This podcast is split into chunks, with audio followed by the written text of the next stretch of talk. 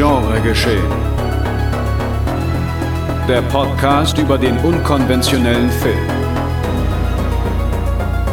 Mit Daniel Schröckert, André Hecker und Tino Hahn. Präsentiert von fredcarpet.com.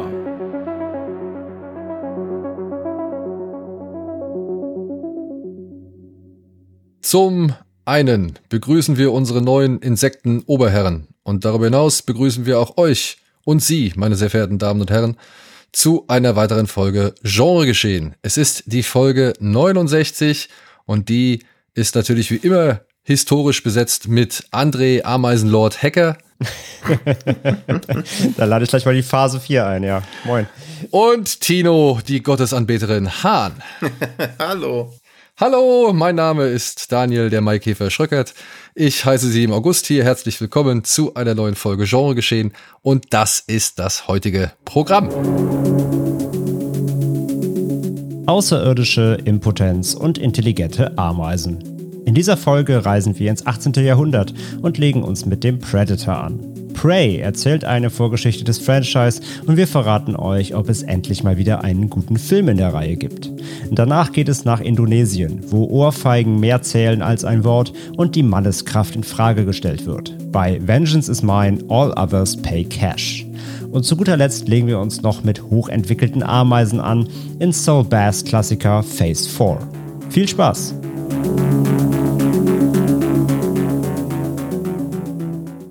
So, und Tino hat angekündigt, in 150 Sekunden gibt's einen spitzen Gag. Ich weiß jetzt nicht, ob wir die 150 Sekunden gekn äh, geknackt haben oder nicht, aber Tino, hau raus. Ach so, nee, der, der, den flechte ich organisch ein, so dass es so wirkt, als ob er mir ganz spontan gekommen wäre. Okay, na gut.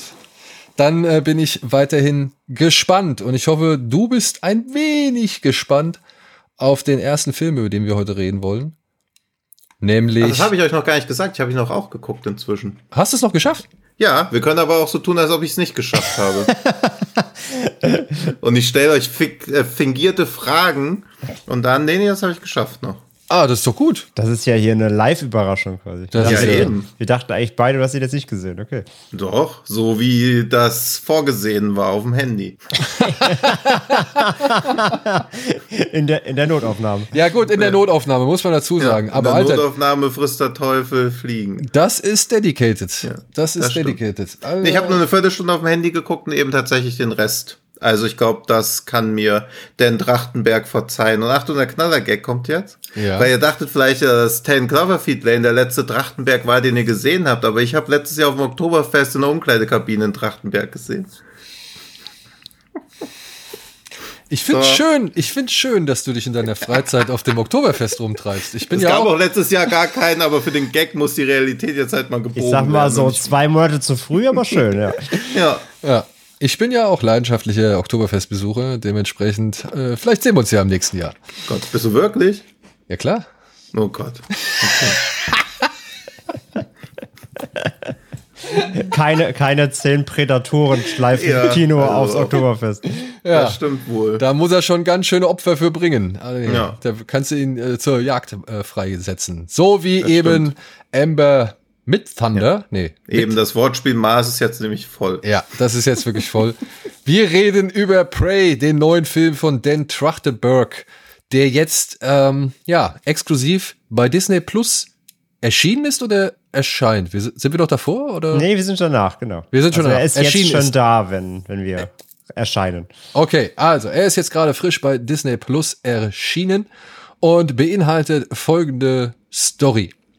Auf den Great Plains im Jahr 1719 macht sich die Comanche-Kriegerin Naru auf den Weg, um ihr Volk zu beschützen, als es von einer unbekannten Gefahr bedroht wird. Doch die Beute, die sie verfolgt, entpuppt sich als hochentwickeltes außerirdisches Wesen mit einem technisch hochentwickelten Waffenarsenal. Das ist auch die offizielle Inhaltsangabe, oder?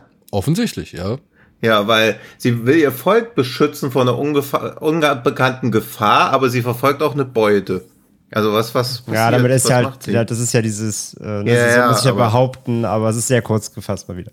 Ja, denn äh, so viel kann man, glaube ich, sagen. Kriegerin Naru steht eigentlich davor, die große Jagd, dieses persönliche Jagdritual ähm, zu bestreiten. Also sie möchte es unbedingt absolvieren, keiner glaubt an sie und das motiviert sie halt eben. Und ja, darum geht's. Also das ist halt dann die Beute, die sie sich auserkoren hat, dieser oder dieses außerirdische Wesen mit den drei roten Laserpunkten, die man ja schon im Trailer gesehen hat. Ja, quasi mhm. aus Versehen. Also eigentlich denken sie ja, also eigentlich wollen sie ja so einen Puma oder so einen, ne, so einen Berglöwen da jagen und naja, dann kommt halt ein Alien genau. in die Quere. Aber Naru ist halt, und das zeigt uns dieser Film ja von Beginn an, diejenige, die ein bisschen genauer hinguckt, die ein bisschen mehr Zusammenhänge irgendwie peilt und eben überträgt und die halt auch als erste herausfindet, dass da noch irgendwas ist, außer einem Wolf, einem Löwen oder einem Bären, der da ja Leute entführen oder abschlachten kann. Ja, und dementsprechend passt das meiner Ansicht nach. Und sie steht halt im Schatten immer so ihres Bruders halt, ne? Und, und genau. der, der anderen männlichen äh, Bestandteile des Stammes und sie versucht sich halt da so ein bisschen eben zu behaupten als, als Frau in dieser Domäne und da eben ja trotzdem genauso gleichwertig anerkannt zu werden. Vielleicht sogar besser als die anderen. Ja. Und ey, ich hau's direkt vorweg, ist für mich mit der äh, beste Predator-Film seit Teil 2. Also wenn nicht sogar der. aber das ist aber ein edgy Take. Ed, was heißt edgy Take? Guck mal, wie lange das her ist. Nee, aber ich meine, die anderen sind jetzt auch nicht dafür bekannt, in irgendeiner Art und Weise auch nur annähernd als Mittelmaß oder darüber bezeichnet zu werden. Also die Messlatte lag lange nicht mehr ja, hoch. Ja, eben, so, deswegen genau. also. Ja, ja, ja, aber äh, trotzdem auf, auf, aus dem Stand heraus, äh, ohne den vielleicht auch, ja, ohne diesen mittlerweile doch etwas verdorbenen Titel, hm. so äh, finde ich das äh, aller Ehrenwert, was Dan ja. Trachtenberg hier gemacht hat. Ich fände halt auch super, sowas wie Bray in the Sneak zu sehen, weil man ja lange nicht wüsste, was das überhaupt ist. Ja, ja ich finde, also, ich finde am Anfang macht er es leider, aber ich meine, das macht der erste Predator auch hm. äh, macht es ja schon offensichtlich, dass äh, wieder etwas von oben kam oder kommt. So, Ach stimmt, ne? der Shot also, da auf der Klippe, ne? Ja, genau. ja, ja, klar, aber generell, wenn man nicht, also wenn man nicht wüsste, dass ein neuer Predator-Film, also wenn es wirklich wie so ein Shadow Drop wäre, würde man, glaube ich, die ganze Zeit so im Unsicheren tappen, weil man halt weiß, okay, es kommt irgendwas von oben, aber wir haben ja auch schon die Connection, dass es was mit Predator zu tun hat. Aber ansonsten wäre es eigentlich recht cool, gar nicht zu wissen, was da irgendwie passiert. Ja, also hätten sie, also der Titel ist halt nun mal nicht Predator und hätten sie ja. im Vorfeld im Marketing das nicht klar gemacht. Klar, es wäre natürlich ja. eine Totgeburt für den Film wahrscheinlich. Ja. Aber natürlich wäre es halt ein mega Surprise gewesen, das stimmt. Aber ja. es gibt tatsächlich noch Leute, die haben nichts davon mitbekommen. Wie zum Beispiel meine Frau. Und mit der habe ich den vorhin geguckt. Ah, oh, ah okay. okay.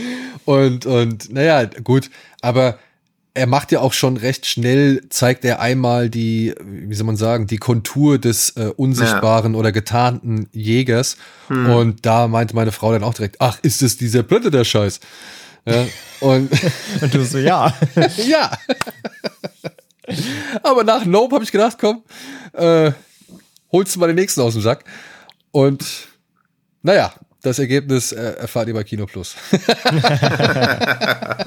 ja, aber auf jeden Fall. Die, ja. die hat nichts mitbekommen. Und bei ihr war es okay. aber interessant zu sehen, ähm, was sie anhand des Films mitgenommen hat. Und da muss ich dem Film tatsächlich schon hier und da vielleicht den einen Kritikpunkt attestieren. Denn da hat dann der erste Teil doch schon so ein bisschen klarer gemacht, was die Bedrohung ist letztendlich, mhm. was ihr Ziel war und worum es eigentlich geht, so, beziehungsweise ja. oder um wie wenig es eigentlich geht. So, und hier würde ich Prey sagen, der vielleicht erzeugt er ein paar Versäumnisse so. Ähm, weil meine Frau zum Beispiel nicht so wirklich verstanden hat, äh, was das Ganze soll. Ja, das finde ich auch, aber das ist, glaube ich, ein häufiger Kritikpunkt bei vielen Fortsetzungen oder Filmen, die so rebooten oder so, dass du ganz viele Vorkenntnisse mitbringen sollst, die du aber nur theoretisch haben kannst, weil du halt so in einer Popkultur, in der Popkulturwelt lebst, aber eigentlich nicht in dem Film an sich findest. Aber das machen ja viele Werke so, dass die einfach so erwarten, dass du halt weißt, was das jetzt ist oder so. Ja, also auch der neue, also auch der neue Scream-Teil zum Beispiel, wo der ja schon deutlicher Fortsetzung ist, aber eigentlich soll er auch ein bisschen wie so ein Neubeginn irgendwie wirken, aber ohne Vorkenntnis der anderen Teile. Du kriegst irgendwie Infos vorgeworfen, aber ob man die versteht, wenn man nicht gesehen hat, was, worauf sich das bezieht, würde ich halt auch zu bezweifeln wagen. Ja, also Prey, Prey setzt schon voraus, dass du weißt, ja. warum die Predator jagen. Das stimmt, ja. Weil sonst denkt man nämlich auch, also beziehungsweise bis so, er Ende des zweiten Drittes, dass er eigentlich nur wie so ein Typ ist, der so, also wie ein, wie wenn ich jetzt in den Kindergarten reingehe, irgendwie so sagt, Patrol ist scheiße, dann irgendwie zehn Zweitklässler zusammenschlagen und danach denke, boah, was habe ich denn hier gemacht? Also er, er metzelt ja eigentlich einfach nur Leute ab. Also es ist ja das, und das finde ich völlig legitim, weil sie sind ja Beute und es geht ja auch um eine Jagd, aber zu einem Kampf wird es erst viel später. Also er hat ja eigentlich gar keine Gegner, sondern nur Opfer für eine Ja, lange obwohl, Zeitraum. obwohl, obwohl, na, würde ich nicht sagen. Also wir haben, ich finde, das, das fand ich dann wiederum äh, echt schön bei diesem Film, weil man halt tatsächlich einmal die Comanchen hat, die, äh, sag ich mal, äh, die eine Herausforderung darstellen. Dann hat man diese Gruppe Büffeljäger, die Franzosen, die eine deutlich größere Herausforderung darstellen und die es ja auch schaffen, dann sage ich jetzt mal, ein bisschen mehr anzurichten als die Gegner vorher.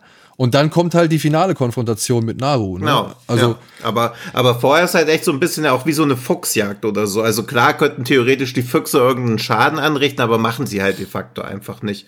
Diese, die Szene mochte ich aber eigentlich echt gern, wo sie da an diesen Baum gefesselt Ja. sind in dieser, was ist das, abgebrannte Diesem Wald? Wald, ja. Oder gerodeter Wald, aber wo man dann auch merkt, ja, okay, der Predator macht jetzt hier, jetzt kommt mal so ein Money-Shot und man merkt so, eigentlich können sie auch gar nicht so wirklich was gegen ihn ausrichten. Er ist dann zwar so ein bisschen angeknackst und da kommt auch irgendwie das, was ich fast noch am coolsten fand, wo ich mir auch mehr gewünscht hätte, als der Predator sich dann so die Wunde am Bein zulötet und dann in sie übergeschnitten wird, wie sie sich halt auch die, Ja. die Wunde im Bein mit so einer, ja, mit so einer Tinktur oder so einer Paste vollschmiert. Also das hätte ich irgendwie schön gefunden, wenn noch häufiger mehr so diese Predator Hightech Sache mit der äh, mit der Naturheilkunde oder generell die Möglichkeiten der Comanches noch mehr gespiegelt worden wäre. Weil es passiert am Anfang ja auch, als sie diese ja Halbtote finden, wo sie dann auch noch diese Paste oder dieses komische Ding sich zusammenbauen, wo man so denkt, ah, es geht halt viel auch so darum, was sie quasi irgendwie über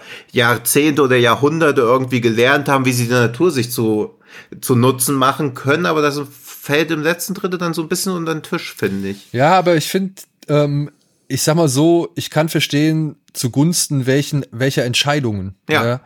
Weil, also ich dachte auch so, ja, wenn sie an diesem Baum stehen, in diesem gerodeten Wald, wo, da, wo ich dachte so, ja, okay, das sieht natürlich jetzt cool aus, ne? Aber äh, warum ist es plötzlich da von den Witterungsverhältnissen komplett anders als vorher? Dann ist es mir aufgefallen, was die da gemacht haben. Und dann wird auch ersichtlich, warum sie es gemacht haben. Das fand ich tatsächlich echt ganz geil. Ja, ich nehme mich dann auch, als ich gecheckt habe, okay, das ist eher so ein, ja, was ist das, inszenatorischer Kniff. Dann fand ich es auch wieder cool und ich finde auch, dass die ganze Zeit halt so, so, dass, dass sie halt Heimvorteil haben. Also sie Ja. nutzen ja auch immer wieder das Gelände gegen ihn aus. Das finde ich dann auch irgendwie clever. Ich dachte halt nur, dass dieses, dass es im Jahr 1719 spielt, dass das noch mehr irgendwie reinspielen würde, aber das fällt ja dann doch mehr oder weniger unter den Tisch. Aber, Also letzt, erst- ja, aber, aber letztendlich, ich sag mal so, wir haben den, also ich weiß noch, wir haben den Trailer gesehen und wir haben den, glaube ich, noch mal bei Teasby gesehen mit Wolf zusammen und der meint so, ey, wenn die nicht alle reihenweise abgemetzelt werden und massakriert werden und der Film mir auch nicht erklären, also und mir der Film nicht erklären kann, warum dem nicht so sein sollte, dass sie halt nicht abge, abge, abgemetzelt werden, dann bin ich aber sauer. Ja, und ich meine, tatsächlich kriegen wir das ja hier. Der macht ja, Ja. erstmal wirklich eine Menge, Menge Bauernopfer irgendwie, bevor er halt irgendwie er ernsthaft, ernsthaft Gegner bekommt in Form von Naru und ihrem Bruder. So. Ja, genau. Also ich finde, es hat schon einen schönen Aufbau. Also er läuft halt, Achtung, Achtung, Filme laufen auf ein Ende hi- hin, aber man merkt hier schon, dass es klar natürlich auf so diese finale Auseinandersetzung drauf. Ja, aber das ist ja nichts Neues für die Reihe. Das haben ja Nö. eins und, das haben ja eins und Nee, zwei. deswegen ist ja auch kein Das haben ja eins und zwei im Ja. Grunde genauso gemacht. Da Genau, gab es quasi auch so ein, ähm, so ein zehn kleinen Jägermeister mäßig, so einer am anderen weg, weg, weggeholt. Da halt deutlich sneakiger. In Prey Mhm. ist der Predator eher wie so ein Slasher-Charakter. Also es ist deutlich weniger Stealth und, und Mhm. vom Baum aus, sondern es ist sehr frontal. Das passt aber auch, finde ich, zu dieser, dieser ja, rohen Jäger-Perspektive hier, die eingenommen wird. Ähm, aber da ist, der ist halt weniger sneaky als bei 1 und 2 vor allem. Aber das war ja genauso. Da wird alles so langsam weggeholt, einer am anderen. Am Ende trifft er dann erst so auf langsam auf, auf den einen Charakter, der sich mit ihm messen kann. Also das hat die Reihe ja am Anfang schon mit etabliert. Das macht Prey halt genauso. Und was ich halt super spannend fand, du hast jetzt gesagt, ähm, du hast ein bisschen vermisst, dass äh, dieses ja, sich was aus der Natur holen und so, ähm, dieses, dieses Animalische, die ein bisschen gefehlt hat. Gerade am Ende. Ja, das stimmt. Ich fand aber dafür umso geiler, äh, wie sie es hinbekommen haben, zu zeigen, dass der Predator quasi noch keine Ahnung von der Erde hat. Das fand ich halt mega geil in dem Kontext, dass er quasi auch lernt, so. Der, der sieht halt Ja. einen Hasen oder eine Schlange und weiß noch nicht, wie gefährlich ist das. Also man sieht quasi, wie er eine Schlange oder einen Hasen zerlegt oder, oder, oder den Wolf dann später auch. Ähm, du denkst halt so, als, also auch mit der Voraussetzung, dass du Predator halt schon kennst, denkst du so, das ist, das ist ja kein, das ist, was soll das denn, ne? Das ist doch kein, kein Match für den. Aber das weiß er nicht. Weil er diese, weil er diese Tiere noch, diese Lebewesen noch gar nicht kennt. Und wie der Predator quasi auch so ganz basic Nat Natur, naturell lernen muss, wie die Erde funktioniert, was sind eigentlich Menschen und was auf diesem Planeten, natürlich eins der Highlights auch dieser Bärenkampf, ne? Was auf diesem Planeten kann mir hier eigentlich das Wasser reichen? Das fand ich mega spannend, diesen Ansatz.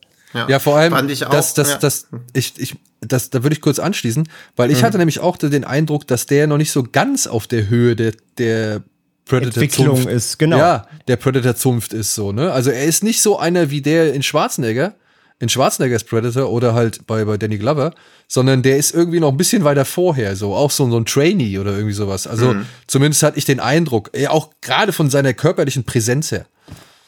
Ja. Und ich finde halt auch, dass, und das ist ja oft bei so Filmen so, dass man ja natürlich eigentlich nicht will, dass die Guten gewinnen, sondern eigentlich der Böse. Und man hier ja auch so denkt, eigentlich würde ich noch viel mehr se gern sehen, wie der Predator so dazu lernt, wie er halt immer mehr lernt, irgendwie seine Gegner auszuschalten. Also diesen Lernprozess, den er da hat, weil für die Predators, wenn ich sie ihre Grundmotivation richtig verstehe, geht's ja wirklich einfach nur um die Jagd und dann ist es ja auch super spannend für sie in einem komplett neuen Environment zu sein. Also er ist ja quasi auf einer neuen Map, wo er erst lernen muss, wie die Map funktioniert, die Regeln des Spiels verstehen muss. Deswegen ist er ja irgendwie dann leider auch der heimliche Sympathieträger. Obwohl ich muss sagen, hier Naru beziehungsweise Frau, wie heißt sie, Mit Thunder, Mit Hunter, Hunter, ich. mit Hunter, Mit Hunter. mit Hunter. Ich finde, die hat das gut gemacht. Also ich, ich muss, Finde ich auch, aber ich finde ja auch, dass Neve Campbell es in Scream gut macht, aber natürlich will ich trotzdem lieber Slasher-Action. Ja, aber- Das ist ja immer so ein bisschen das Grundproblem von Filmen, die sich sehr auf das Dezimieren der Belegschaft. Aber dafür gibt es Ja. ja. genug noch andere Belegschaft, Ja, genau, die stirbt, das- bevor das sie ich. dann das, das, quasi er zum Zug kommt. Also man gäbe es jetzt im ganzen Film nur drei Opfer und dann gäbe es schon den Finalkampf, wäre es langweilig. Aber ich meine, wie hoch ist der Bodycount? 20, 30? Also ist schon ordentlich. ja, und das meine ich. Also man kriegt ja echt wirklich sehr viele coole Aktionen vom Predator zu sehen. Neben einem wirklich sehr, sehr, wirklich, ich finde das Design, ich möchte es einmal richtig dickfett hervorheben. Ich finde, das Design ist wirklich so gelungen. Ja. das beste Design seit dem, seit dem ersten. Ja, ich mochte bei dem zweiten schon nicht, dass der irgendwie so einen riesengroßen platten Schädel hatte. Der hatte diese, diese, diese, ja, diese Schädeldecke, an der die Dreads nur so dranhängen. Äh, die hat mir nie so gefallen. Ich fand das Stimmt, immer einen ja. Tick zu groß so einfach. Und ich weiß nicht, woran es lag, ob die eine andere Maske hatten oder, oder ob die da irgendwie Probleme hatten mit der Hydraulik oder sie mussten irgendwas ändern. Aber nach dem ersten, ja, finde ich, ist es mit das beste Design und halt sowohl, die, obwohl es auch digital ist, ja, oder obwohl er auch digital dargestellt wird, aber dann halt eben in den entscheidenden Szenen siehst du halt, das ist ein Typ in einem geil designten Kostüm, der ist agil, der kriegt coole Moves, ja, sie werden auch hier und da mal digital oder beziehungsweise mit irgendwelchen Tricks unterstützt, keine Frage, aber die, die Kämpfe, muss ich sagen, die kamen so wuchtig und glaubwürdig rüber wie seit, ja, eben Teil 2 nicht mehr. Fand ich wirklich gut. Mhm. Fand ich auch, auch, auch halt die, also das, die- also die, das, das, das richtige Predator-Gesicht war, war cool, weil es auch mal wieder anders war. Ich mag ja, Ja. dass, die, dass es verschiedene Designs halt allgemein gibt, ne? Gerade wenn man ans Ende von Teil 2 denkt, in dem Raumschiff, wie viele verschiedene Predator, es gibt auch da damals schon, wie unterschiedlich die aussehen. Ich mag das halt, wenn die da ein bisschen kreativ gehen, weil die sehen ja, haben, klar, ne, diese, dieser, dieser markantes Mundwerk haben die ja alle, aber trotzdem von den Gesichtszügen und so weiter haben die ja alle äh, unterschiedlichen Look. Da fand ich ihn cool. Aber auch diese Maske, weil seine Maske ist auch so ganz animalisch. Das sieht aus fast wie so ein altes Knochending Ja. oder sowas. Also sehr, sehr cooles Design, fand ich auch, ja. Ja.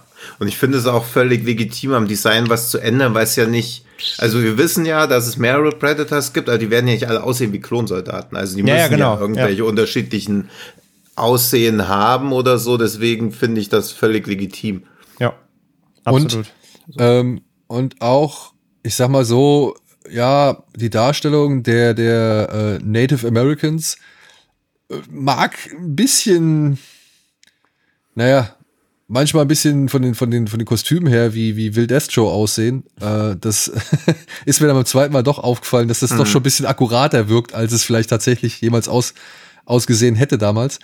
Ähm, ich muss sagen, dafür, dass die CGI-Tiere oder beziehungsweise die CGI-Effekte in dem Film immer als solche zu erkennen sind und nicht vielleicht so die, die Top-Notch-Klasse erreichen, mhm. äh, finde ich, findet der Film trotzdem immer wieder auch noch geile andere Bilder so.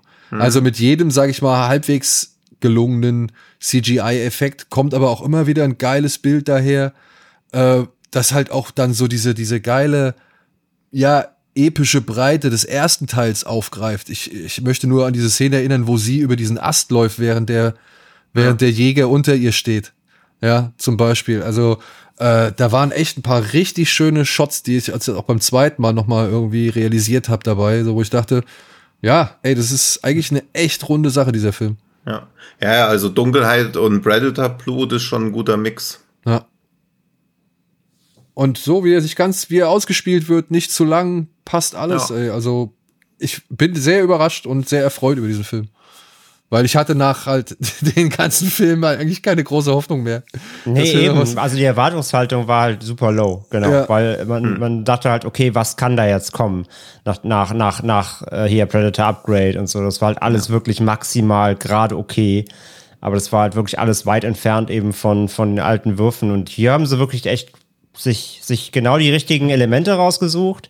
Sie mit diesem Prequel-Ansatz finde ich echt gut eingewoben, wie gesagt, dieses ganze Learning-Ding, dieses, wir entdecken mhm. zusammen was Neues irgendwie, ne? Also die, die Natives entdecken hier quasi eine neue Lebensform und die neue Lebensform entdeckt die Erde neu. Also das fand ich echt, dieses Zusammenspiel ja. fand ich mega.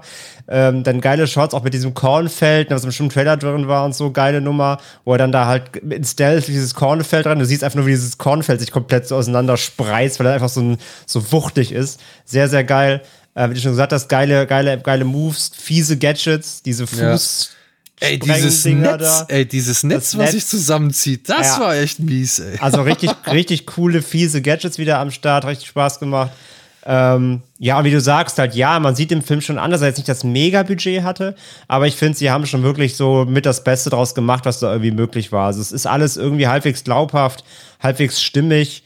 Ich fand die, ich fand den Score ganz, ganz gut. Also hätte noch ein bisschen, also hätten noch ein bisschen markanter sein können, so dass dieses, dieses, ich meine, der, der erste hat natürlich den legendären Score. Aber ey, ne? so, so hier und da so eine kleine Reprise, oder? Sagt man dazu? Genau. Ja, so dieses dö, dö, dö, irgendwo mal rein, ja, reingeschummelt. Was, was so, ich ja? erwartet oh. habe, was ich erwartet habe, waren diese, diese Trommeln. Ja. Im Originalscore gibt es mal diese leichten Trommeln und die hätten ja auch voll gut gepasst eben zum Setting. Eigentlich Aber da gab es leider gar nichts, wo noch mal was so ein bisschen remembered wurde. Das fand ich ein bisschen, bisschen schade. Also der Score war okay, aber jetzt nicht so super prägnant, wie man ihn vielleicht sich wünschen würde. Aber so die, die, die Kritikpunkte sind echt auf einer Ebene, wo man sagen kann, das kann man wirklich alles sehr gut übersehen, weil man dafür mhm. wirklich ein einen unterhaltsamen, relativ knackigen und echt, ja, auch echt harten Film, muss man auch sagen, doch kriegt. Auch wenn die, die, ja, auch das meiste Blut auch leider CG ist so, aber hm. trotzdem die, die, was da eben, was da so passiert, also für, für Fans definitiv einige Schauwerte, wo man sich freuen kann. Ähm, also gespart wird da nicht an Härten. Und ja, ich, also ich muss ihn halt rausholen. Trotzdem, einen kleinen Kritikpunkt habe ich, aber das ist halt wirklich dann, das ist halt Lore-Geschichte. Das ist wirklich nur für Hardcore-Fans. Jetzt wird's wieder richtig. Das juckt halt zum Glück halt, ja, es ist halt so, es juckt zum Glück ja auch keine Sau. Ja, aber, ich find's schon, ich find's schon ein bisschen aber bedauerlich. Wenn du halt, wenn du halt reingehst hier als Prequel, es gibt halt eine Nummer, ähm, Kenner des zweiten Teils erinnern sich vielleicht noch am Ende dran, wenn Danny Glover den äh, den Predator ja besiegt mit dieser geilen Drehscheibe da, dieser, der hat diese Wurfscheibe. Dann äh, kommen ja eben die ganzen Prädatoren, die alle auf dem Schiff sind und übergeben ja quasi der, der, der, der Chef von der von diesem Schiff übergibt ja Danny Glover dann so eine so eine alte Pistole, so eine Piratenpistole. Und surprise, surprise, diese Pistole taucht halt hier in Prey jetzt auf. Ähm, ist halt Fanservice, weil es genau die gleiche, gleiche Gravur auch drauf. Leider ist aber halt ein Lore-Fehler drin. Tino lacht sich gerade schon tot. Ähm, aber es ist halt so, es gab halt schon mal, ein, es gab einen Comic von Dark Horse. Offiziell, also offizieller Predator, lizenzierter Comic, ähm, die halt auch wirklich zum Kanon des Universums gehören.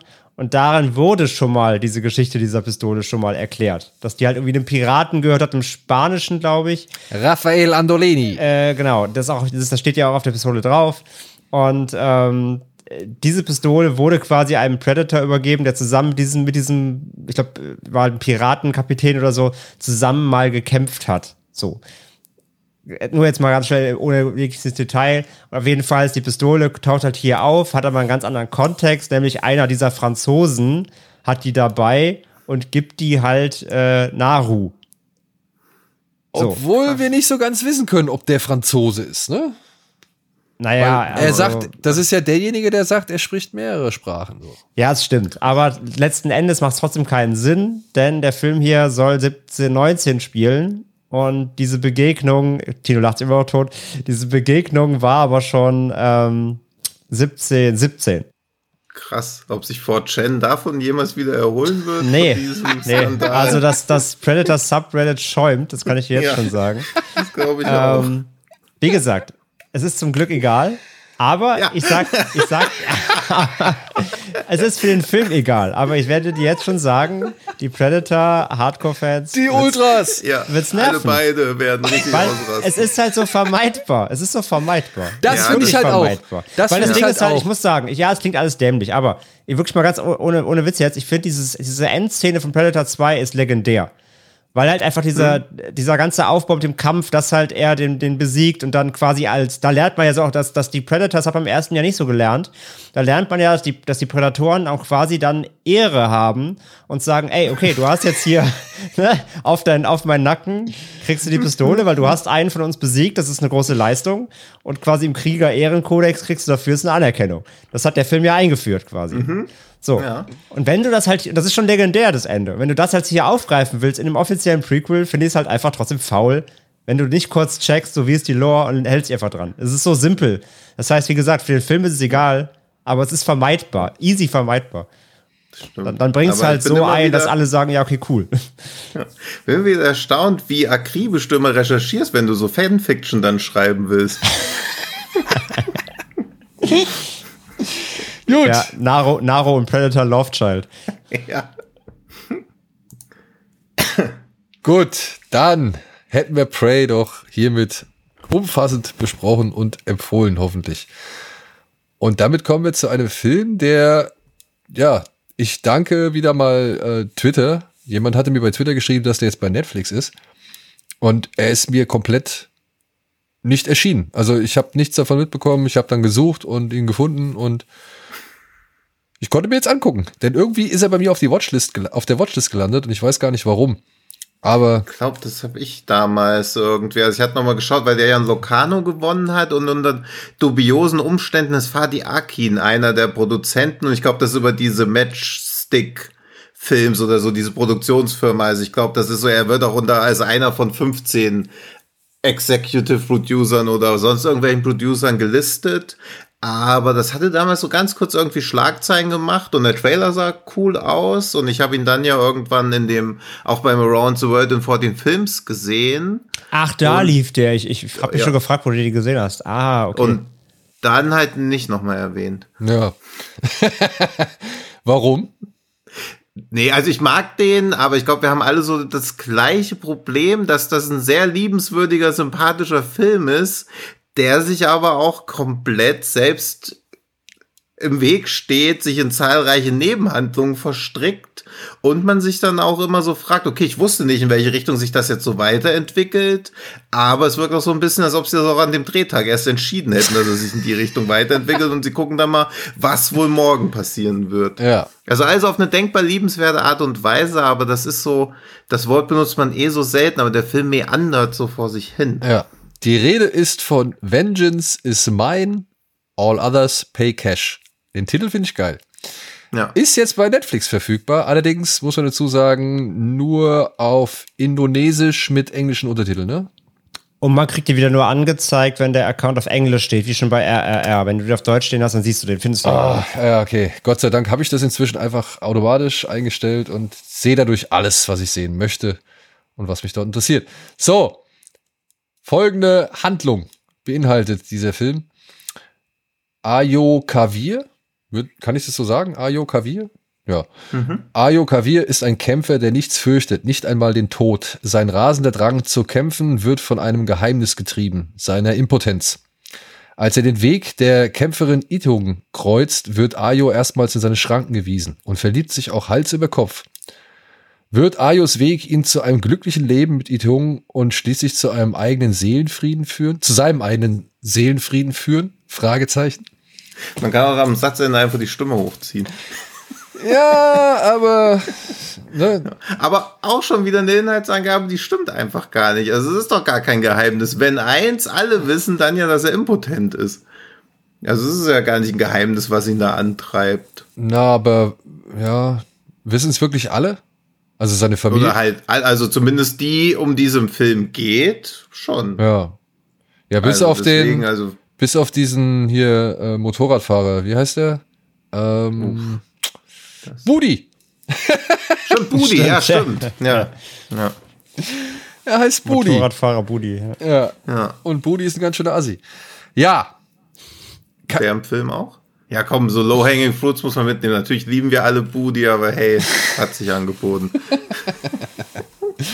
Und ich bin froh, dass dieser Film jetzt bei Netflix angeboten wird. Ich meine, es ist zwar schade, dass wir wieder hier in Deutschland immer nur mit diesen Tricks da dann irgendwie dazu kommen oder in den Genuss kommen. Aber ja, wo sonst hätte man diesen oder wann sonst hätte man diesen Film jetzt irgendwie sehen können? finde halt, dass das so ein Paradebeispiel für ein Movie-Release eigentlich ist. Also, dass so ein Film auf Netflix landet. Weil ich glaube auch, dass er gefunden wird als sowohl als Actionfilm, als auch als Martial Arts Film, als auch als Liebesfilm, aber jeweils 95 Prozent der Leute, die ihn unter diesen Kategorien finden, sich denken, was ist das denn? Ja, weil es am Ende nicht nur das alles ist, sondern auch noch so, Ja. ein, so ein um drei Ecken Rape and Revenge. Und ja, surreal kann man auch sagen. Also zumindest äh, rätsel ich bis heute noch über dieses Aquarium mit diesen spritzenden Pflanzen. ja? Ich glaube, es waren Pflanzen, oder? Oder sollten es Tiere sein? Ich, ja, also ich glaube, da ist so ein bisschen die Albernheit mit dem Film. Also es gibt ja auch diese animierten Lasterwände und so. Also ich glaube, manchmal ist es einfach so, wo man auch nicht weiß, hat es einen tieferen Sinn oder ist es jetzt einfach nur mal ein visueller Gag? Aber es Also gibt das Aquarium hat mir auch. Aber es gibt ja offensichtlich dann auch ja schon irgendwie Visionen oder sag ich mal Momente, die nicht ganz das sind, was sie scheinen. Denn zum Beispiel taucht in Ayos Leben ja noch mal eine andere Frau auf, die sich von irgendeiner Müllkippe erhoben Ja, hat dies, ja. und die halt auch Szenen, sag ich mal, hat, in denen sie ja mehr als präsent wirkt oder einfach wie ein ganz normaler Mensch und dann aber wieder halt irgendwie wie so ein, keine Ahnung, übernatürliches Wesen in Szene gesetzt wird. Ja, also das kommt, ist ja, steckt ja trotzdem mit in diesem Film drin.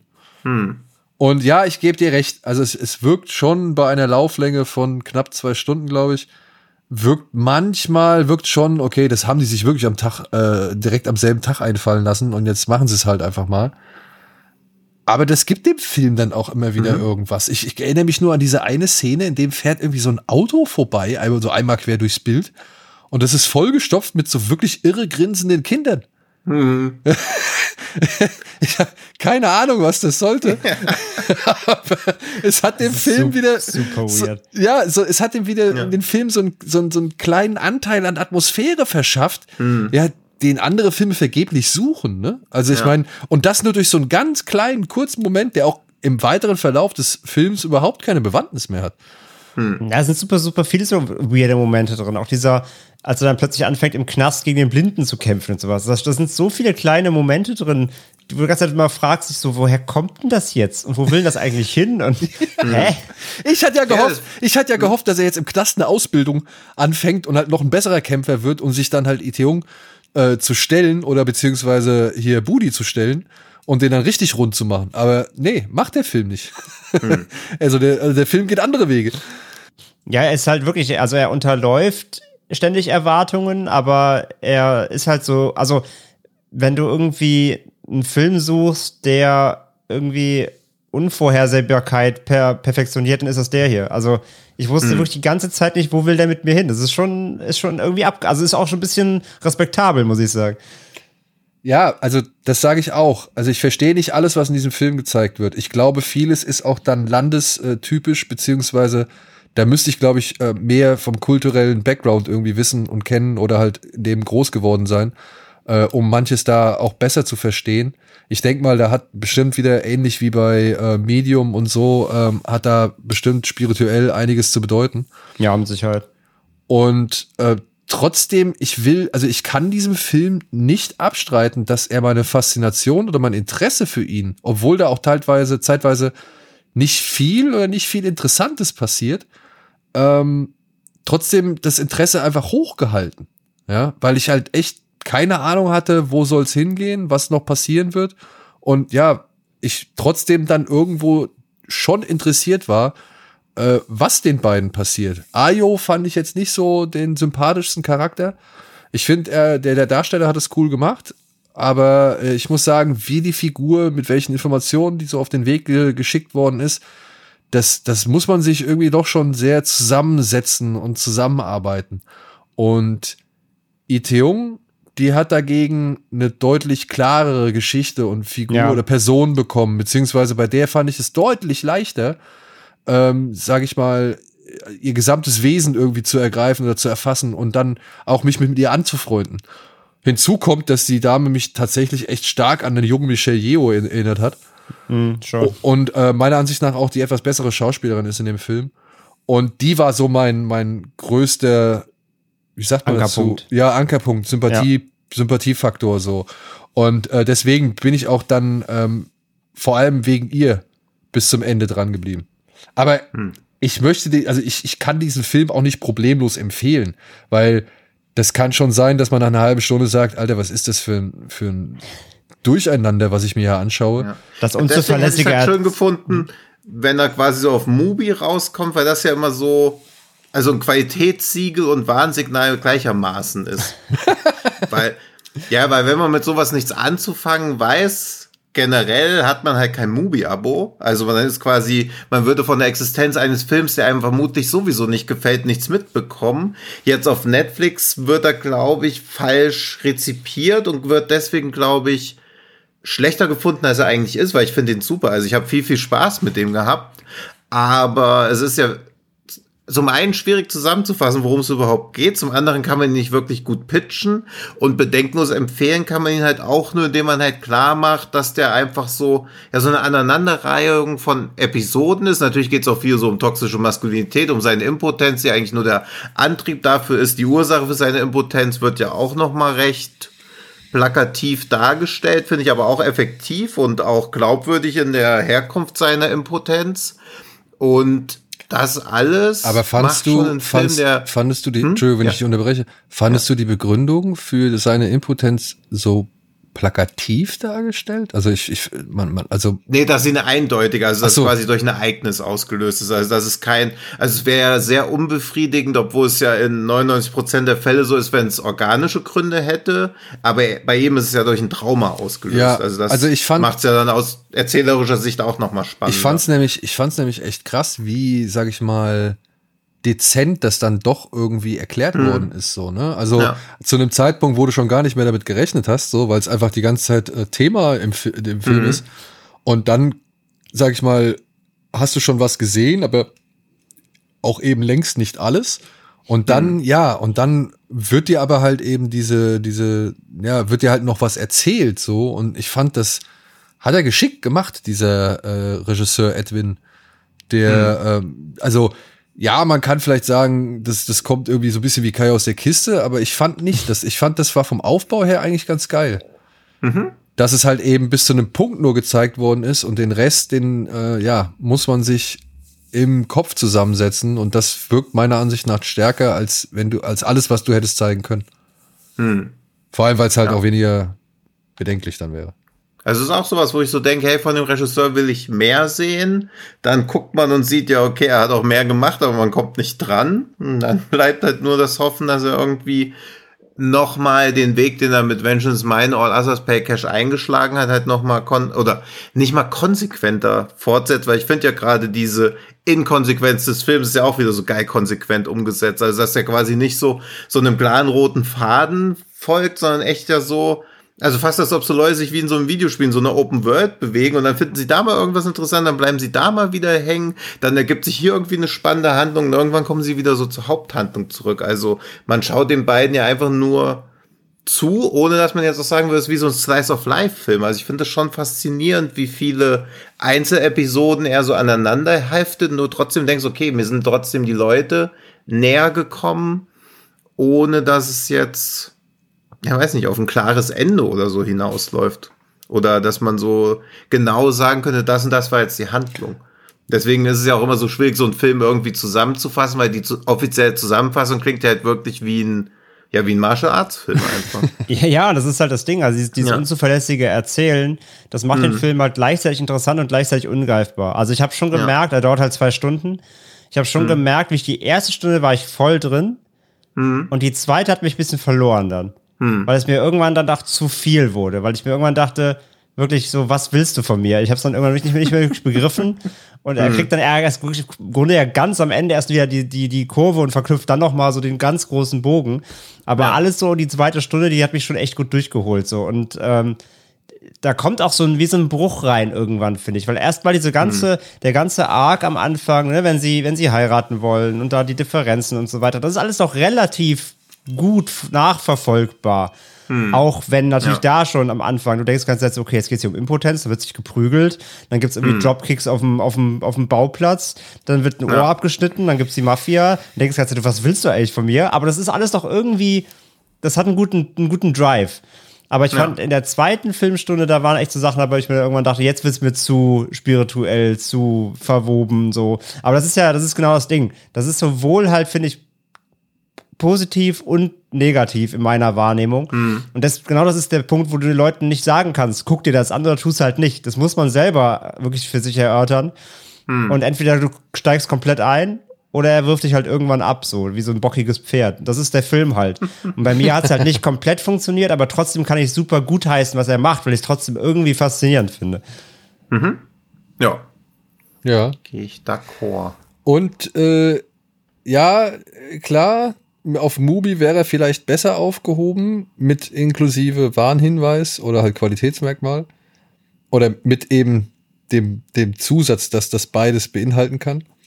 Aber auf der anderen Seite finde ich es auch irgendwie ganz nett zu sagen, ey, Netflix hat auch schon mal den ein oder anderen exquisiteren Output, den man nicht unbedingt so auf der Top-Liste oder auf dieser Chartliste findet oder sonst irgendwas. Also man wird. Ja, klar, also mit expliziter Eingabe ins Suchfeld oder nach 20 Minuten durch Rubriken klicken findet man ihn dann wahrscheinlich auch. naja, oder eben, weil ja. man uns hört und jetzt weiß, ja, okay, er läuft ja. da so, ja. Und ich, ja, und dann ist es wieder schön, weil Netflix ja viel mehr Leute haben. Also deswegen genau. alles richtig gemacht. Aber es ist halt, es ist halt trotzdem zum Auffinden halt auch wieder nervig, weil wie gesagt, ich habe dann gepostet, dass ich den geguckt habe auf Twitter. Ja. Dann fragt halt der erst direkt wieder, ich finde es bei mir nicht. Wieso gibt es das ja. nicht? Heißt, hast du das irgendwie vorab bekommen, exklusiv? Ich so, nee, stell mal auch Sprache auf exklusiv. Englisch so, ne?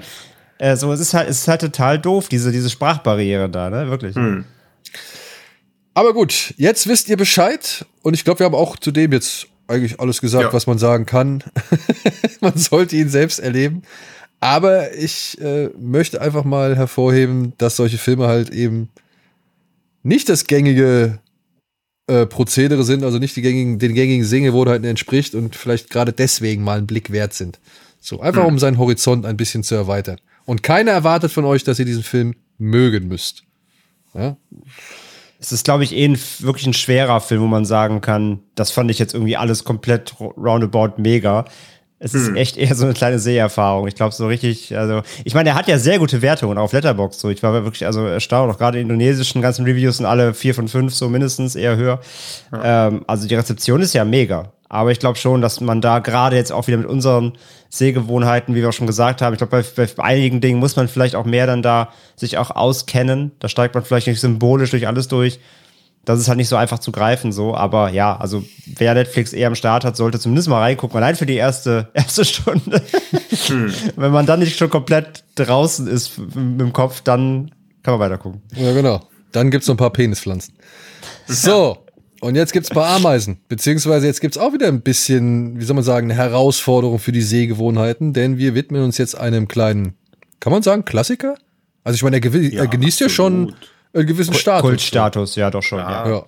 Die Rede ist von Phase 4 von Soul Base.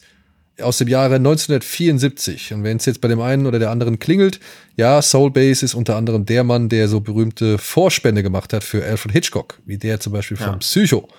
Ja. Und äh, der hat einen einzigen Langfilm inszeniert. Und das war Phase 4. Und zudem gibt es nur eine ganz, ganz knappe Inhaltsangabe, die da lautet. Wüstenameisen bilden plötzlich eine kollektive Intelligenz und beginnen Krieg gegen die Menschen zu führen. Es liegt nun an zwei Wissenschaftlern, die Ameisen zu vernichten. Ja, ich kann verstehen, warum man das so knapp hält, weil der Film ist dann doch ein bisschen was anderes. Eigentlich führen die nur diesen Krieg gegen die beiden Wissenschaftler, denn die haben sich nämlich ja in deren Umgebung oder beziehungsweise in der Umgebung der Ameisen äh, einquartiert und haben so eine Art hermetisches Labor errichtet und versuchen jetzt nun rauszufinden, was mit diesen Ameisen los ist, denn sie haben festgestellt, dass diese Ameisen alles wegfressen und angreifen und attackieren und ja, die ganzen Landstrich oder dieser ganze Landstrich so gesehen nur noch von Ameisen bevölkert wird oder eben die Ameisen die dominierende Spezies sind. Oder? Das, so kann man es zusammenfassen. Ja. Ja. Ja. Und dadurch entspinnt sich so ein Film, den man jetzt bloß nicht als äh, typisches Creature-Feature äh, oder, oder ja, als, als Horrorfilm unbedingt sehen sollte. Das ist eher so Sci-Fi-Paranoia-Horror, würde Ihr, ich ihr, sagen. kan ihr kanntet den beide, oder? Ja. Also ich, ich, ich hatte den mal vor Jahren, habe ich den mal gesehen. Ja. Okay. Und ich kann mich noch an meine Reaktion erinnern. Ich war echt gelangweilt, weil dieser Film beginnt ja erstmal damit, dass er irgendwie zehn Minuten lang, glaube ich, Ameisen zeigt. Wie sie halt irgendwie da ihren Stamm führen, beziehungsweise ihren Bau führen und so weiter und so fort. Also er Mit einem Voice-Over, ja. mit einem Voice-Over. Er mutet dem Zuschauer ja halt schon echt äh, einen Moment Ja. Stell dir mal vor, es wären 10 Minuten Affen ohne Voice-Over. Würde ich mein Geld zurückverlangen. Aber da, das, äh, da werden jetzt aber wieder Vergleiche gezogen. ne? Von einem, der gesagt hat, er schäubt sich eigentlich dagegen, irgendwelche Vergleiche zu ziehen. Und Ja, nur wenn sie passen.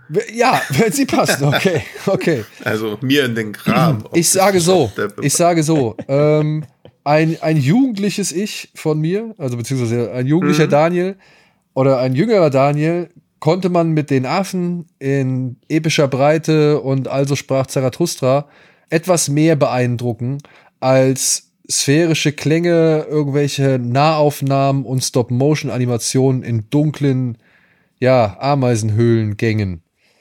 So, ja. Und ja, das mag zu einer gewissen Art und Weise oder bis zu einem gewissen Grad ignorant sein. Das gebe ich gerne zu, beziehungsweise den Fehler, den gestehe ich gerne ein. Aber ich bin älter geworden und äh, kann das jetzt halt ganz anders gutieren. Ich war aber trotzdem nach wie vor überrascht, dass dieser Film bei einer Laufzeit von gerade mal 80 Minuten echt 10 Minuten fast damit verbringt, diese Ameisen zu zeigen. In, sag ich mal, unterschiedlicher Nähe und halt, äh, ja, Tätigkeit. Also ich habe den jetzt halt zum ersten Mal wirklich gesehen. Und ähm, ja, ich war auch überrascht, muss ich sagen. Also ich hatte auch was ganz anderes irgendwie im, im Sinne. Ich hatte zu dem Film vorher echt noch kaum was gesehen, ges gelesen. Und ähm, ich meine, der Plot und sowas, das klingt halt echt wie so ein, wie so ein Asylum-Film, ne, eigentlich. Und ich, ich hatte, ja, das ist eine bessere Qualität natürlich, hat, wusste ich schon, das wäre nicht so ein Klassiker gewesen. Aber ich dachte echt, das wäre sowas wie Tarantula oder sowas. Ich dachte, das wäre echt so ein, eher so ein B-moviger, äh, wir rennen vor Ameisen weg, die uns irgendwie so Squirm-mäßig, weißt du, die Leute irgendwie zerlegen und sowas. Ja, nee. Oder So hier, gar nicht. wie heißt Wirklich der so mit William. Shatner, Angriff der Riesenspinnen? Nee, der, der, der Mörderspinnen. Mörderspinnen, ja. Aber das sind ja alles so diese 50er Jahre Atomangstfilme Genau. oder so. Also so Ende der 50er wurden ja diese ganzen großen Viecher schon wieder irgendwie kleiner. Dann kam die Ökologiebewegung in den späten 60er, also irgendwie so klar war, ach shit, Öl in den See kippen ist ja doch nicht so schlau. Und dann waren die Viecher ja auch einmal wieder normal groß. Also auch Frogs finde ich irgendwie ist auch noch einer der geilen Ökofilme. Also Frogs und Squirm, finde ich, sind so die besten Creature-Features aus dieser Zeit, finde ich. Und bei Phase 4 sind ja die Ameisen eigentlich nur durch ihre schiere Masse wieder erdrückend. Also das finde ich halt auch bei welcher Film ist das? Das ist auch, wo es viele normale, gleich kleingroße Spinnen. Ist das Mörderspinnen? Ich glaube, das ist Mörderspinnen. Der auch immer so auf ARD früher ja, kam. ja, mit Shatner. Ja, genau. Da, wo die Spinnen halt normale Größe Genau. haben. Also, wo es Spinnen sind, wo man so denkt, Boah, gruselig, die könnte mich auch erwischen. Weil natürlich ist so eine Tarantula, so eine Riesenspinne auch bedrohlich, aber genauso wie Godzilla ist halt nicht gruselig. Also man denkt so, shit, ich will nicht, dass meine Stadt von Godzilla kaputt gemacht werden würde, aber hätte ich jetzt, wenn draußen Godzilla rumrennt in der Stadt oder wenn ich weiß, es ist irgendwie so Purge und gleich können Leute, die mit Messern reinkommen, mich abstechen, hätte ich halt davor mehr Angst, obwohl ich so Purge auch nicht gruselig finde. Aber es ist halt irgendwas, was direkt bei mir zu Hause eindringt. Wenn jetzt irgendwie eine Riesenspinne mit 20 Meter Höhe mit meinem Bein durch meine Wohnung durchtritt und mich tot macht, denke ich nicht, boah, das war jetzt gruselig, sondern ich denke, ja, shit. Aber so kleine Krabbelfiecher sind halt immer gruseliger, finde ich, als große. Gerade wenn sie durch Masse irgendwie was machen. Ja, Masse und halt ja dann eben hier das Element, dass sie offenbar scheinbar irgendwie sehr smart sind oder halt irgendwie zumindest ja. eine Strategie verfolgen, die die Menschen nicht verstehen. So. Ja, und knallhart ja. anpassungsfähig, ne? Das kommt ja. ja noch hinzu. Nicht wie das Wesen in Nope. ja, komm, man muss so ein paar Insider Ja, aber die Ameisen darf man sogar angucken. ja, stimmt. Ja, es gab auch noch mal so einen anderen Film, an den erinnere ich mich noch dunkel. Da ging's auch, oder war das irgendwie eine Fernsehserie? Also ich weiß, es gab eine MacGyver-Folge. Da musste MacGyver irgendwie so eine Ameisen, so eine Farm vor der Ameisenplage irgendwie. Ja. Es gibt die Dings, die CSI-Folge, die Quentin Tarantino inszeniert das hat, wo dann auch eine Ameise auf so einer Kamera drauf sitzt und dann weiß halt auch jemand, ja, diese Ameisen leben nur in so einem Bereich, der ist zwei Quadratmillimeter groß, da ist der Sarg vergraben. Ja. Ähm, aber da weiß ich noch, da ist es die Endszene, da hocken sie irgendwie zu dritt in so einem Raum und haben alle so Luftröhren, also so, so, so Trichter im hm. Mund. Und auf ihnen drauf sind halt echt auch. Ja. weißt du, kann, mir, ja, es kommt mir jetzt aber auch bekannt vor. Und ich glaube, da machen sie auch so einen Graben um das Haus rum mit Feuer ja. und erst mit Wasser und dann setzen sich die Ameisen auf Blätter und schippern dann rüber. Was sie übrigens hier in Phase 4 auch machen, ne? Ähm, nur mal hinzugefügt. Und am Ende, ich weiß noch, das Schlussbild, da sitzen die zu dritt in dem Raum und jeder hat so eine Luftröhre im, im Mund. Und dann mhm. sind sie übersät mit Ameisen. Und dann kommen irgendwann die Leute rein, so die, die Regierungstruppen und sprühen dann irgendeinen Qualm auf die drauf. Ja, es kommt mir auch so vor, als ob das was wäre, was ich auch so als Teenie gesehen ja, habe. Ja, ja. Das war so und in Sachen Ameisen immer mein, mein äh, sag ich mal, Favorit wenn es darum geht, dass diese Masse so, so fies ist. Ja. Und ja, ich fand, oder was heißt leider, aber ich fand Fumicula am gruseligsten. Sonst gab ja noch dieses, also das war nicht gruselig, aber es gab ja dieses Amiga 500 Spiel, dieses Came from the ja, Desert, das war super. vor zwei, das war so geil, wo es vor zwei, drei Jahren den eher so, ja, da, liebenswert gescheitert genau, da gab es so einer Verfilmung von, gab. Ja. ja. Und das war halt auch, also Spinnen, äh, Ameisen haben schon immer eine relativ große Rolle gespielt dafür, dass die jetzt auch eigentlich seit Oldboy nicht mehr bewusst eine Ameise in irgendeinem Film gesehen. Ich hatte mit meinen Kindern Liebling, ich habe die Kinder geschrumpft geguckt. Da war auf jeden Fall ja, okay. Maisi dabei und die hat eine sehr tragende ja. Rolle. Ja. ja aber glaube ich auch nicht. Hm? Ja, okay. Achso, nee, ich glaube, dass Phase 4 halt deswegen auch so, also natürlich durch diese psychedelische Inszenierung, aber ich glaube, es war auch so eine der ersten Darstellungen von dem zumindest meinem gefährlichen Halbwissen nach zu urteilen, noch relativ unbekannten Phänomen von Schwarmintelligenz. Also es ist ja irgendwas, was so in den letzten Jahren oder Jahrzehnten erst so irgendwie mehr ins Bewusstsein gekommen ist, dass es quasi sowas wie eine Schwarmintelligenz gibt, aber dass einzelne Organismen zusammen eine größere Intelligenz entwickeln können, war damals, glaube ich, noch ein recht mindblowing Konzept. Ja, also mich hat der ähm, jetzt also am stärksten an ähm, zum einen hier lautlos im Weltraum oder Weltall mhm. erinnert. Mhm. So von der ganzen mhm. Art und Weise, von der Tonalität. Das war alles eher so mhm. spröde und wissenschaftlich ja. und natürlich dann auch ein bisschen eher Kammerspiel und so und wie dann halt da die beiden Egos aneinander äh, sich reiben und so. Mhm. Und ganz stark, und das ist so halt mein Favorit aus diesen 70er Jahre, ja, Paranoia-Thriller oder halt von mir aus auch, von mir aus, lass es auch gern Schwarmintelligenz-Thriller sein, aber das fand ich hier dieser Andromeda-Strain oder wie der heißt.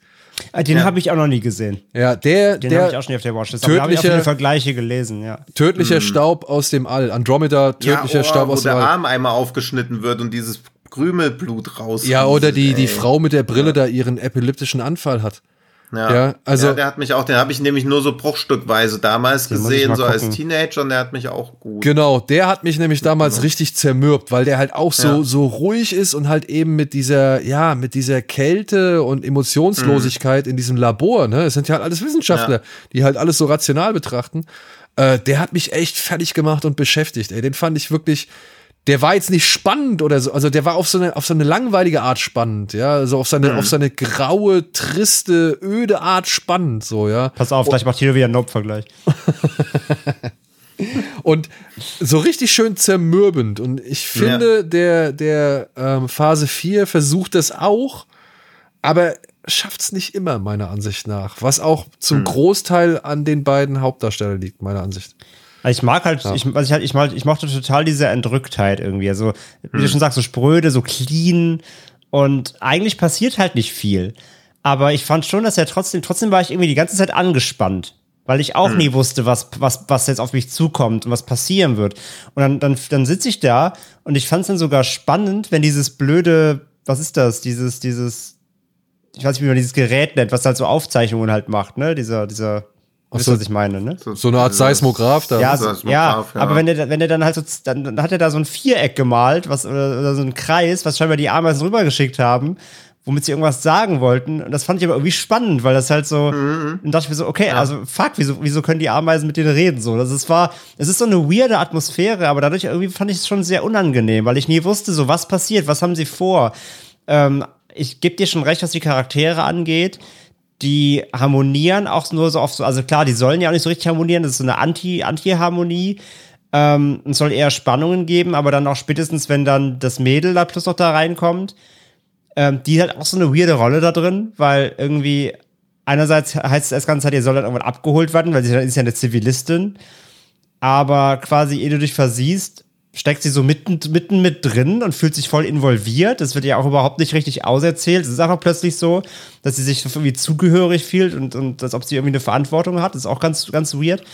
Also du musst schon sehr viel auch so nonverbal hinnehmen, finde ich, bei mhm. Phase mhm. 4. Und das funktioniert, also für mich hat es ganz gut funktioniert, weil es eben so eine, es ist echt wie so eine abgeschnittene eigene Welt, um die sich da alles dreht. Also du hast auch nicht das Gefühl, dass hinterm Acker vielleicht wieder eine Zivilisation ist, die da eingreifen könnte, die da vielleicht einfach eine Bombe reinwirft und sind alle Ameisen halt tot. Du hast irgendwie das Gefühl, du bist nicht mehr auf der Erde. Du hast das Gefühl, du bist irgendwie, die haben dieses Stück rausgeschnitten, das ist, das existiert nur für sich.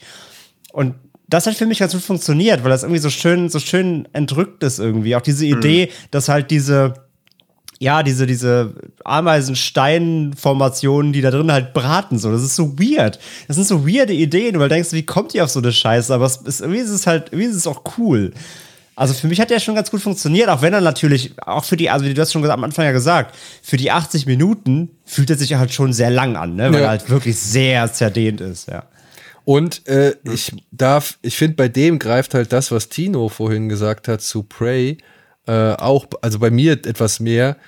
Ich meine, spätestens, wenn hier der eine Wissenschaftler, welcher ist das, Herr Davenport, wenn der irgendwie ähm, mit seinem Granatwerfer da durch die Gegend ballert, hm. da habe ich keine Fragen mehr, auf wessen Seite ich bin. So.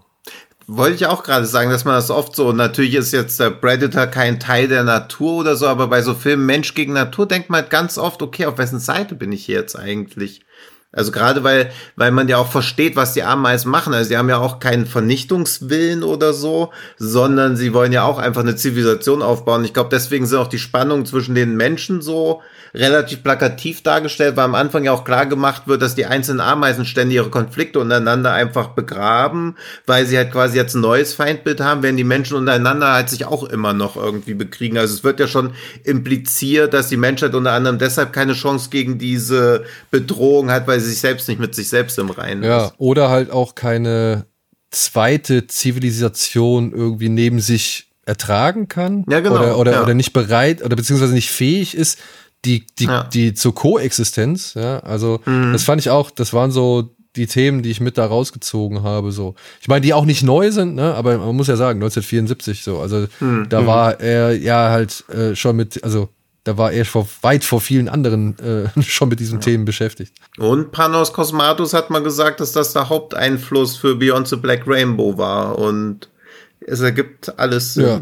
Er hat es sogar geschafft, einen Film zu erzeugen, der, der sich noch zerdehnter anfühlt. Ja, gutes Double-Feature eigentlich mal.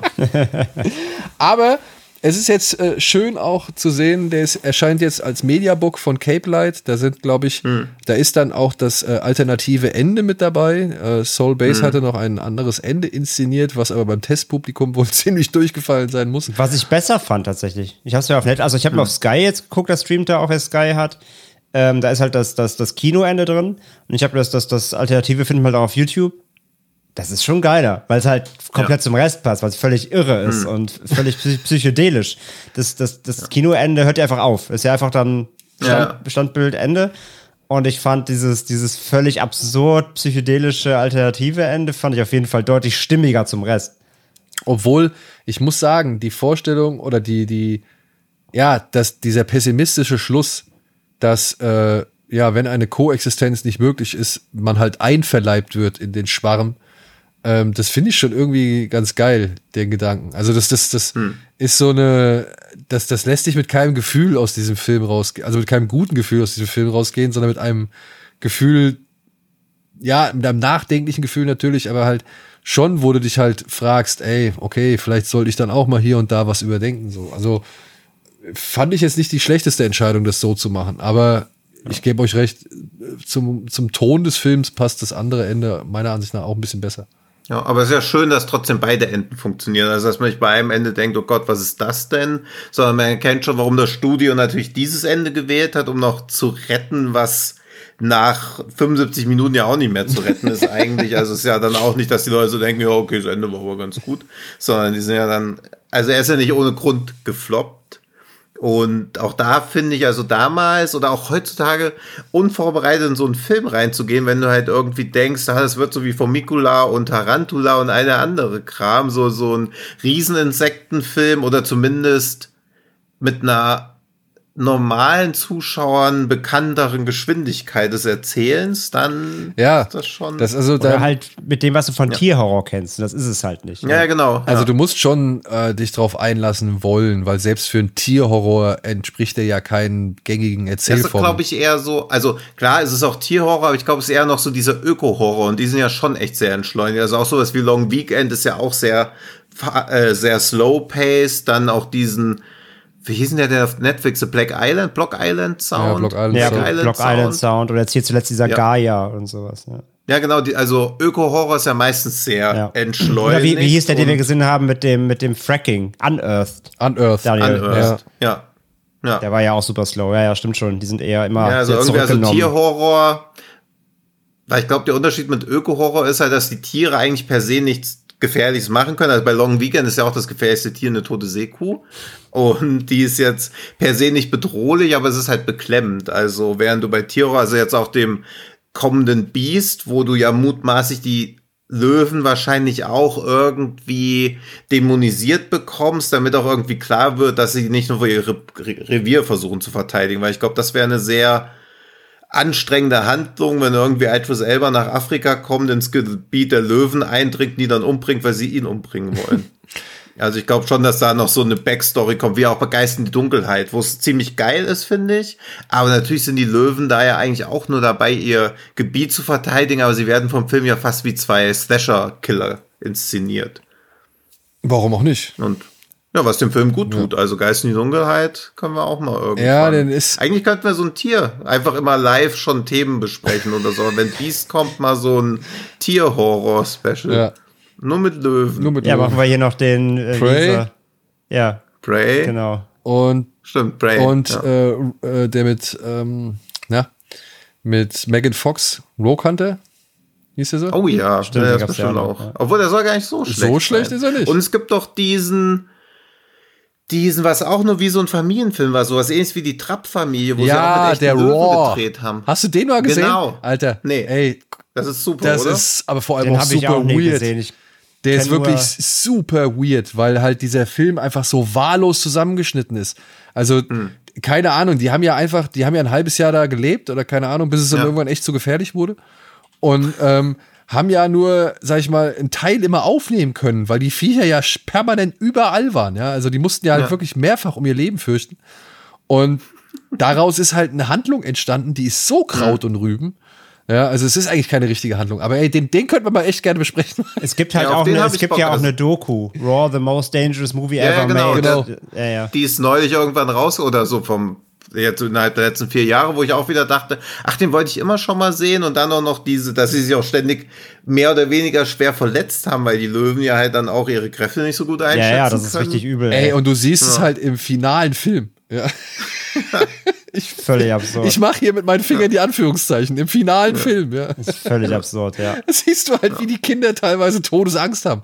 Ihr könnt ja. gleich mal machen, ja. Das ist wirklich, das ist echt krass, was der Typ da irgendwie durchsetzen wollte oder was der davor hatte. Und ähm, Gerne, gerne. ja, ja, ey du, Löwen-Special, hätten wir es. Hätten wir es, hätten wir schon gefunden. Das große Idris Elba Löwensfett. Ähm, was wollte ich jetzt noch sagen? Eine Sache- Ameisen. Ach ja, Ameisen, genau. Und wo wir schon bei irgendwie Inszenierung von Tieren sind, ich fand die Ameisenszenen teilweise echt beeindruckend. Ja, Ja. ich auch. Ja, also ich weiß nicht, wie lange die da gewartet haben, bis die Viecher irgendwas gemacht haben, was auch nur ansatzweise für diesen Film zu gebrauchen ist. Oder ob das natürliche Prozesse waren, die sie da einfach abgefilmt haben. Aber die Szenen, die sie da, sag ich mal, entweder kreiert oder halt gemacht haben oder beziehungsweise aufnehmen konnten, stark. Wahnsinn. Also wirklich. Ja. Wo die Königin dieses gelbe Zeug frisst oder halt dieser Kampf zwischen dem Mantis und der Ameise Ja. in der, in der ähm, Cooler-Anlage. Ja, oder Alter, auch diese, dieses Suizidkommando, dieses gelbe Körnchen da überhaupt erstmal in den Bau reinzubringen. Ja, also echt beeindruckend. Richtig stark. Das fand ich auch krass, ja. Also da mega, ja. Weil da muss man halt dann abstrahieren, okay, es ist von 1974, das war bestimmt alles andere als einfach.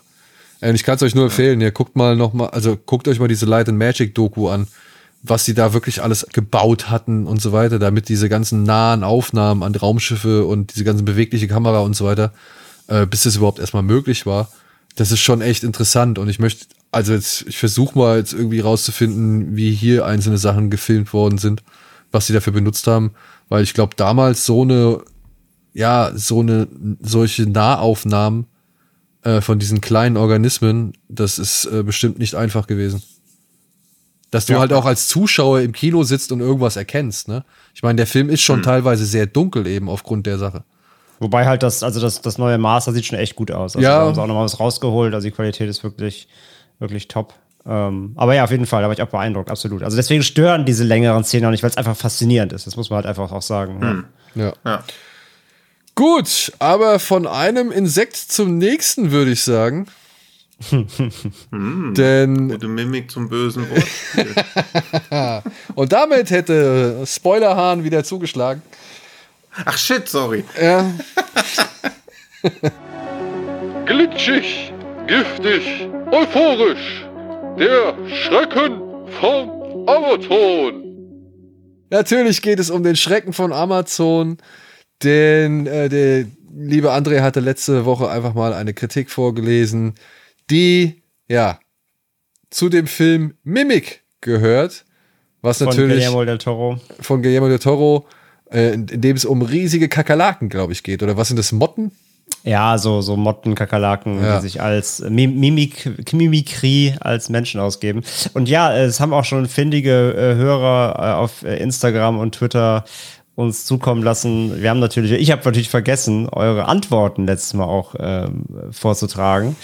Deswegen gab es diesmal Blindraten, aber erst, das hole ich natürlich jetzt gerne nach. Also Daniel hatte gesagt, Starship Troopers bei, äh, bei der Rezension auch nicht abwegig und Tino hat noch tiefer in die, äh, in die Zeckenkiste gegriffen und äh, C2 Killer-Insekt gemacht. Auch ein Film, den ich gerne mal wieder besprechen würde, weil den habe ich auch schon, glaube ich, seit 20 Jahren nicht mehr gesehen. es ist immerhin vom Release-Datum näher dran.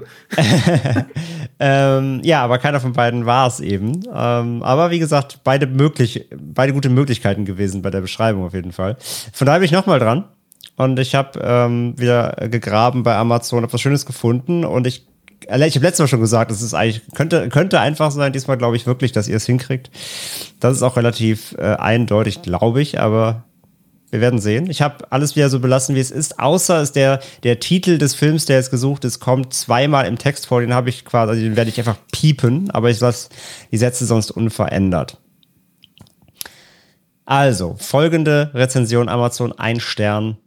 Persönlich bewerte ich den Film als B-Movie unter ferner Liefen, den ich bestenfalls um 3 Uhr morgens schlaftrunkenen Zuschauern in einem Fernsehsender zeigen würde.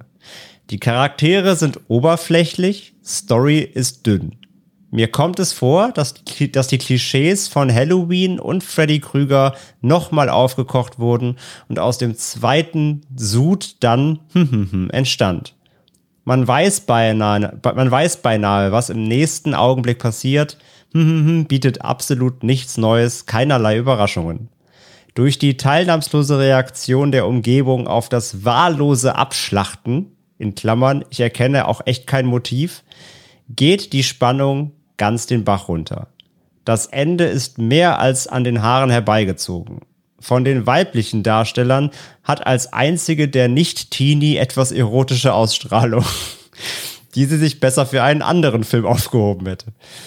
Ansonsten ist auch ihre Rolle, wie die der Hauptdarsteller, derart gestaltet, dass der Zuschauer sich nicht mit ihr identifizieren möchte. Was ist der Film?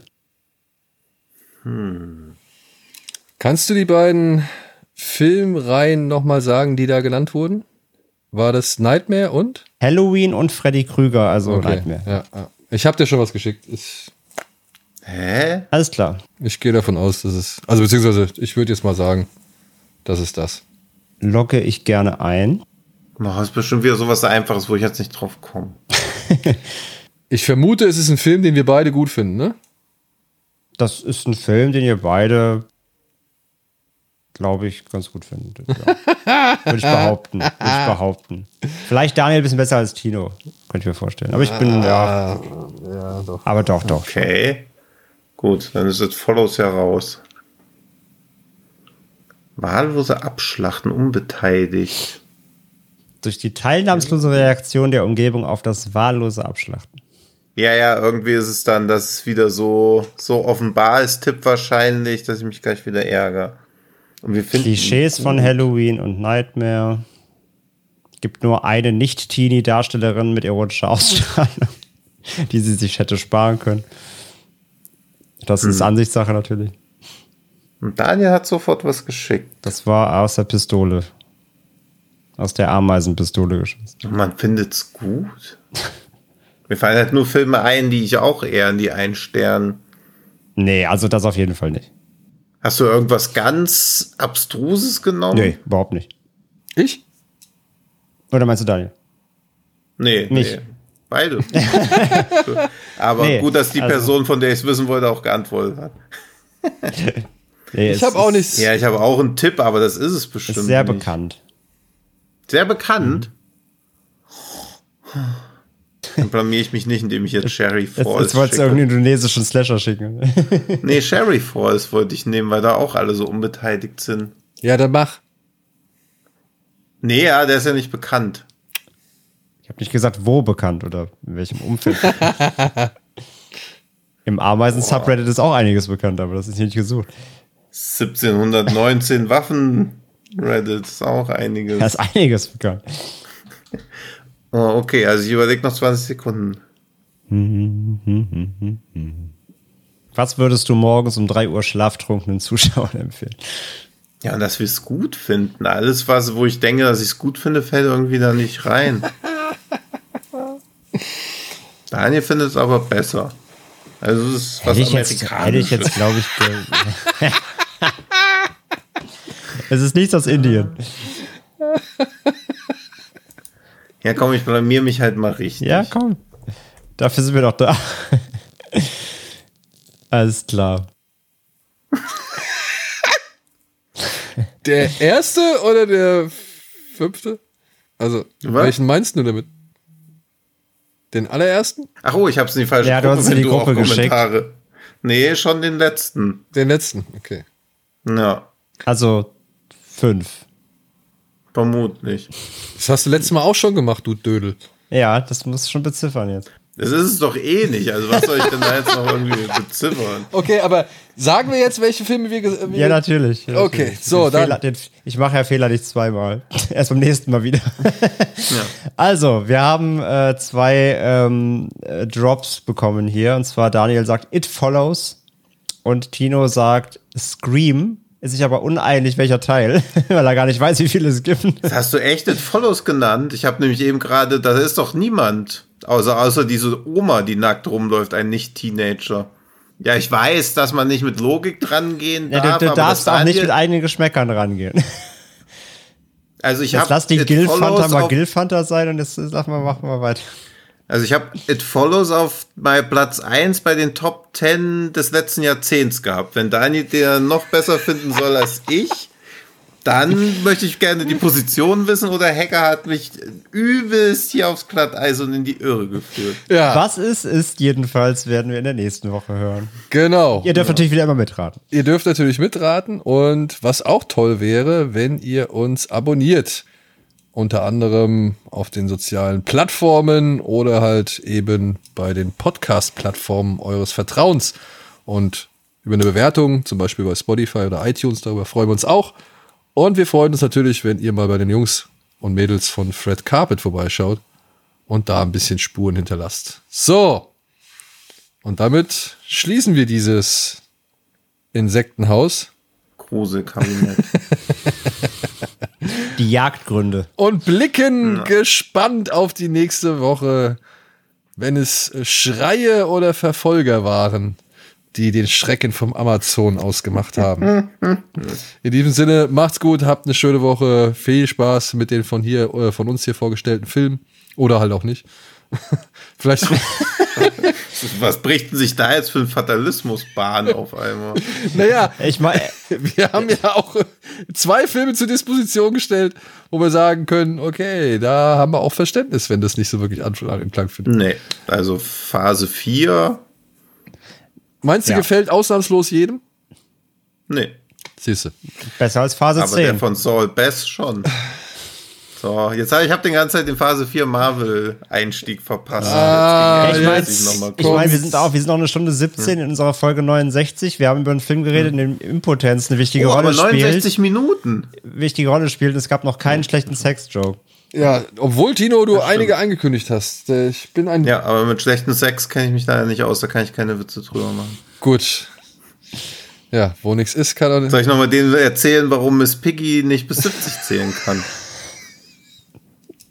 Ja, guck, da lacht ihr alle schon. Ihr kennt die Pointe schon. Der Rest kann sie sich googeln. Die gibt's dann, na, die gibt's dann nach dem Outro. Weil sie bei 69 einen Frosch im Hals hat, Mann. So.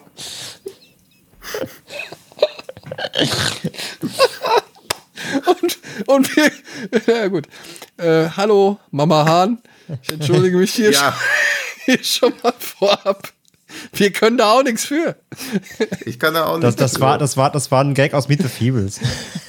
Ja, irgendwo habe ich. Ich weiß auch nicht, wo ich den her habe, aber der muss also. Ausgedacht habe ich mir leider nicht. Ja. So, Den, den graben wir doch mal aus, wenn, wenn Peter Jackson Meet the Feebles UHD release, dann kannst du den noch mal. genau. Machen wir. Und klären dann vielleicht auch noch was. Egal. Fürs Leben. Macht's gut. Bleibt gesund, gut drauf. Aber nicht so oft. Tschüss. Tschüss. Tschüss.